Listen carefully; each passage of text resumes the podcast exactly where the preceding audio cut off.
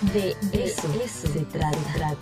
De eso, se, trata. El territorio del nómada. Cultura y política con Juan Carlos Canales. De eso se trata.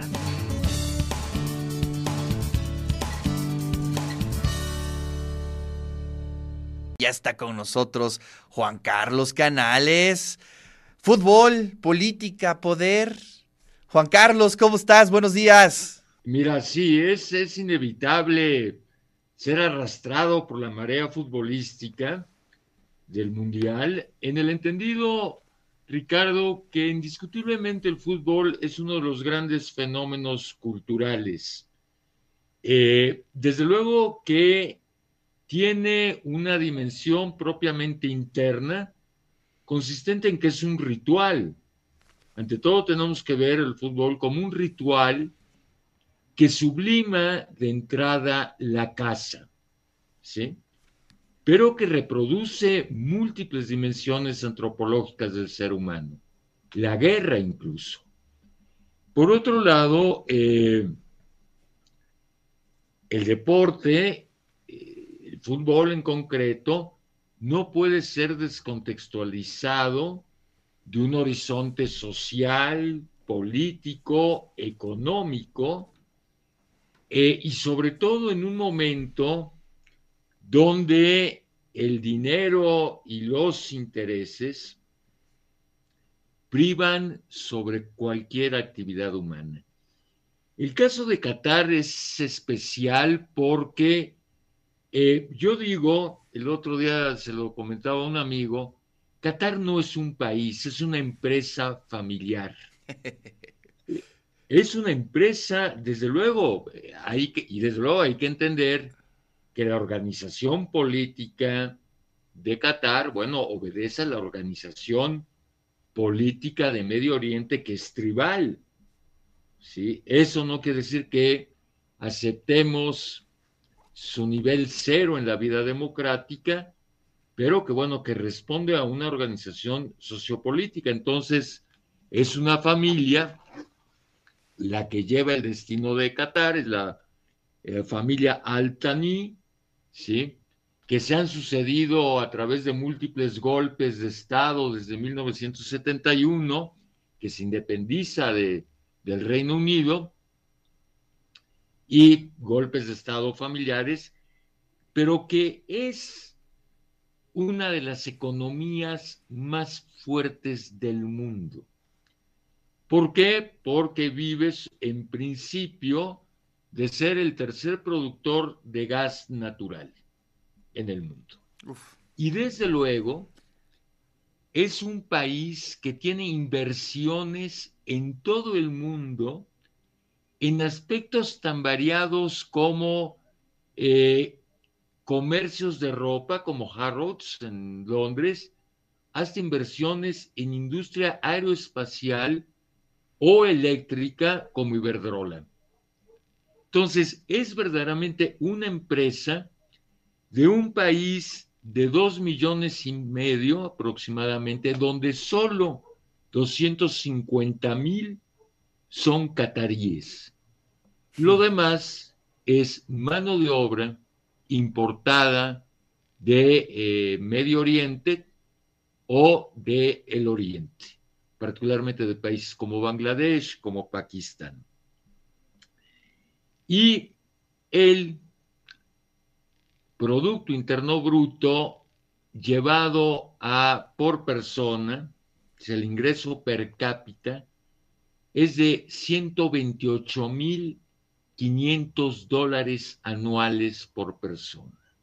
Es decir, dos millones y medio de pesos por persona. Tiene el sistema de salud más desarrollado y mejor organizado de Medio Oriente. No pagas impuestos, no pagas ningún tipo de impuesto en Qatar y el Estado te ayuda a financiar tu vivienda.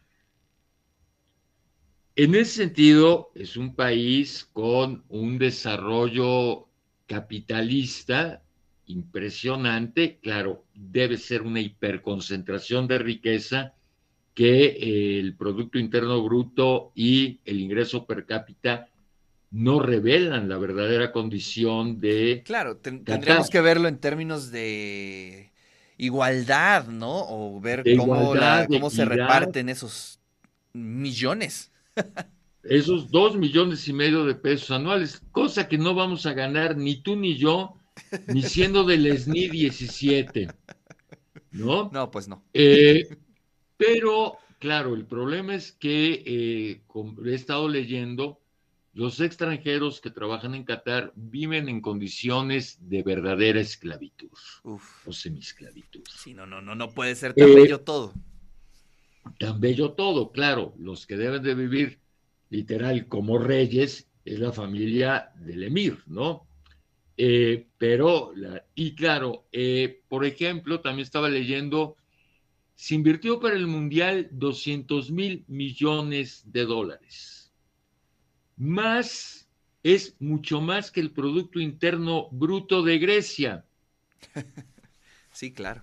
¿No? Y claro, el, el tema más delicado, la situación de los derechos humanos en Qatar.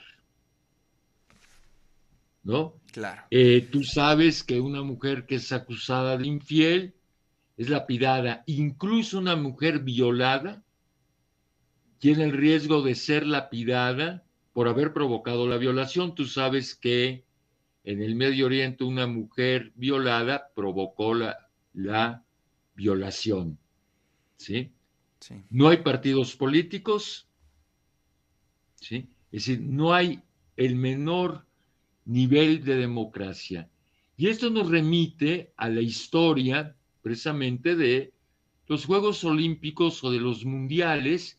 Tú piensas que en 1936 se organizaron en pleno nazismo las Olimpiadas en Berlín. Y cuando triunfaron deportistas negros, Hitler se salió del estadio. O en 1978 el Mundial en Argentina como una forma para legitimar una de las peores dictaduras del continente. ¿Sí?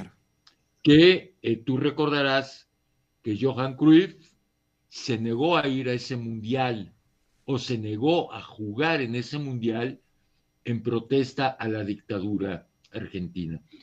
En eh, hoy hemos visto una situación similar el equipo de Inglaterra protesta por la situación eh, de Qatar y e Irán.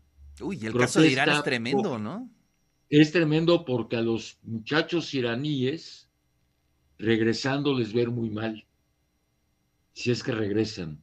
Claro. Pero les ver muy mal, ¿no? A los ingleses no. Eh, Oye, pero también, este, Juan Carlos, antes de que avances, me gusta cómo estás, digamos, viendo la historia a partir de estos eventos. Ya eh, platicaste sobre el caso de Alemania, ¿no? Sobre el caso de Argentina, pero también hay otros casos que también son muy simbólicos. Eh, me llama mucho la atención, obviamente, el 68, ¿no? En México. Y también el Mundial de Brasil, ¿no?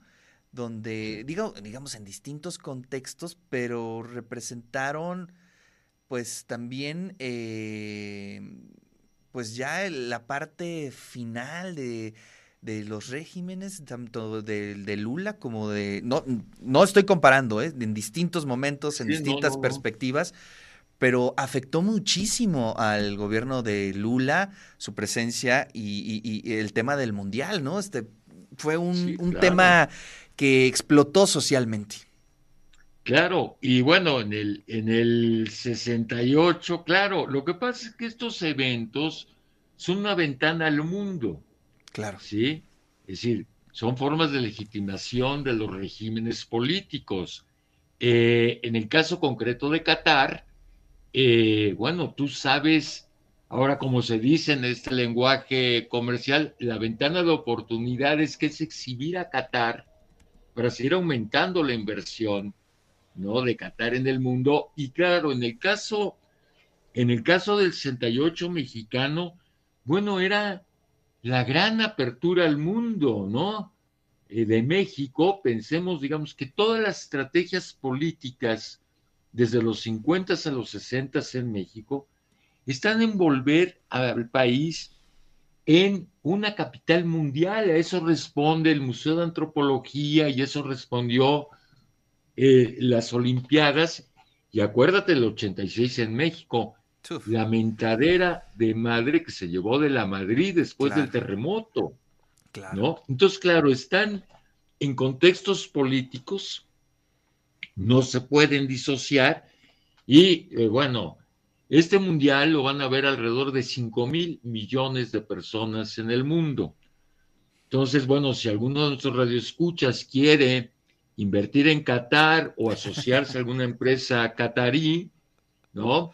Por ejemplo, puede invertir en Iberdrola, tiene dinero en Iberdrola, eh, la familia real catarí, y desde luego son contextos, no podemos desprender eh, el deporte de los contextos políticos y económicos. Ahora, sí déjame decirte que yo sí creo que el fútbol es uno de los grandes espectáculos humanos, que vale la pena verlo. Es decir, no es nada más ir detrás de una pelota como mucha gente piensa, como jugábamos en la primaria, ¿verdad? Que todos íbamos atrás de la pelota.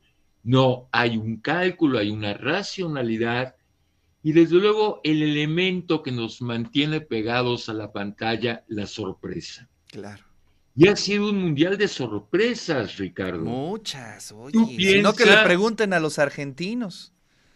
Oye, a los argentinos y a los alemanes. A los alemanes. Y, a los uruguayos hoy en la mañana. ¿No? Es decir, empatar. Bueno, Corea, déjame decirte, Corea tiene fútbol desde hace muchos años. Yo recuerdo, y a ver si algún eh, radioescucha o televidente eh, no me deja mentir. Yo me acuerdo haber visto el partido de Corea contra Italia en Puebla. Ah, sí, claro. En 1986. Así es. Es decir, Corea tiene una tradición futbolística que desde luego no está en el primer no es potencia, no es potencia. del mundo. Pero oye, pero a ver las potencias, oye, Alemania, que haya, que haya empatado, ¿no? Con, no, que perdió contra Japón, es una sorpresa. Que Arabia Saudita haya eh, ganado a Argentina, y bueno, y la otra sorpresa también es que México haya empatado con Polonia. Oye, sí, también. Porque yo. Oye, pero eh, lo que es un hecho es que este sábado va a ser un día muy cardíaco, ¿no? Oye, y este además, sí, yo no me lo voy a perder, desde luego. Eh, además tengo un vínculo muy fuerte con Argentina y estos partidos de México-Argentina me provocan una especie de esquizofrenia. Me tengo que dividir el corazón, ¿no? Eh, pero ¿sabes qué es lo triste? A ver, otro elemento social que está impactando en el fútbol, el aumento de violencia en el mundo. Ya hubo bronca entre mexicanos y argentinos. Sí, sí, lo leí. ¿no? Ya hubo bronca. Eh, qué lástima, ¿no? países tan cercanos, con tantos vínculos, hombre, no vale la pena. Por eso es importante el deporte, porque puede sublimar la violencia de una sociedad, ¿no? Claro. Paz, gritas, le dices groserías al equipo contrario, pero de eso no pasa, no debería de pasar, ¿no? Pues sí. en cambio, ya viste lo que sucedió en Querétaro, ¿no? Eh, lo que pasa en estadios de Inglaterra, de Argentina, de Holanda, ¿no? Así es. Sí, Pero hay que verlo, hay, que, hay que reivindicar el fútbol. Sí, sí, sí, muchos temas. A ver si le seguimos la próxima semana, eh, Juan Carlos, porque Exacto, Juan Manuel nos está escribiendo, pero ya no tenemos tiempo porque tenemos la visita de Frank Loveland, pero nos pone un tema, un tema, un gran tema sobre la mesa. Dice, relacionado con el tema del maestro Canales, eh, la FIFA está investigando eh, por un grito homofóbico, ¿no? Pero Qatar no acepta los derechos LGBT. Es decir, ahí hay una gran contradicción, ¿no? Y creo que es materia de discusión Pero ¿qué te parece si lo dejamos para la siguiente semana? Perfecto, y además tendremos que comentar el México-Argentina, a ver. Uy. Yo creo que va a ser el tema también del Oye, pues vamos a ver ese partidito porque es a las 12 con un buen asado, ¿qué te parece? A la una, a la una, a la una es. Ah, es a la una. Ah, no, pues perfecto. Da eh, muy bien tiempo para hacer un asado con nopales, así como para ahí estar eh, eh, un pie en un lado y un pie en el otro, pero obviamente vamos con México. Por supuesto que sí. Juan Carlos, te mando un fuerte abrazo. Gracias, cuídate y buen día y gracias a todo el auditorio.